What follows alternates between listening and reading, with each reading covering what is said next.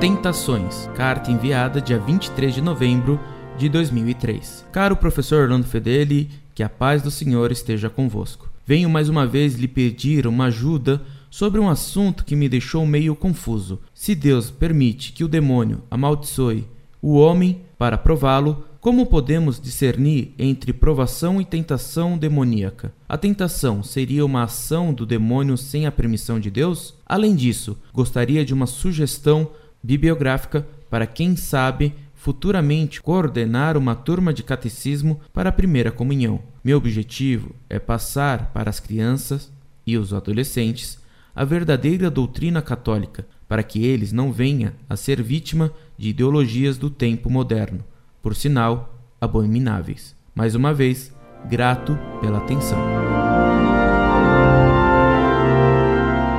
Muito prezado, salve Maria. Toda tentação, como toda cruz que tenhamos na vida, são provas a que Deus nos submete para que vençamos nossas más tendências. Alguém que nunca fosse tentado acabaria se considerando santíssimo e cairia num orgulho incontrolável.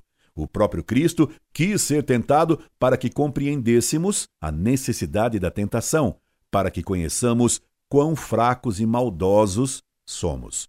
A tentação pode vir do demônio ou de outras pessoas que nos convidam para praticar o mal, diretamente ou por seus maus exemplos, ou de nós mesmos.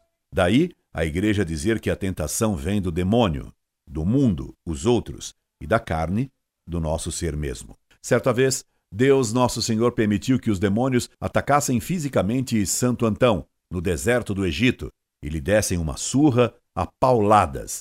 Santo Antão desmaiou, e quando voltou a si, ele viu Nosso Senhor e lhe perguntou, como queixando-se: Senhor, tu estavas aí?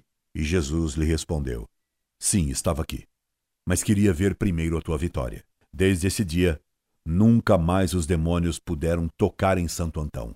Assim também conosco. Deus permite que sejamos tentados, mas nos dá sempre a graça suficiente para resistirmos à tentação e vencê-la. Vencer sem combate é triunfar sem glória. Para preparar crianças para a primeira comunhão, aconselho que você siga o catecismo da primeira comunhão de São Pio X, ou o primeiro catecismo da doutrina cristã. Você deve ensinar as crianças a saber quem está realmente presente na hóstia e prepará-las para que façam uma confissão sincera e correta dos pecados que tiverem cometido. Procure incutir nas crianças uma fé bem viva na presença real de Jesus na hóstia consagrada e faça com que a recebam com fé e devoção. Que Deus abençoe seu apostolado com as crianças, porque levando as crianças a Jesus, você está mais do que atendendo ao que ele mandou. Deixai vir a mim as criancinhas. Você não só deixa as crianças irem a Jesus, mas as conduz até ele. Será que é muito cedo para lhe desejar bom Natal? Ainda que seja muito cedo, bom Natal para aquele que leva as crianças ao presépio do tabernáculo. Bom Natal. Incorde Jesus Semper, Orlando Fedeli.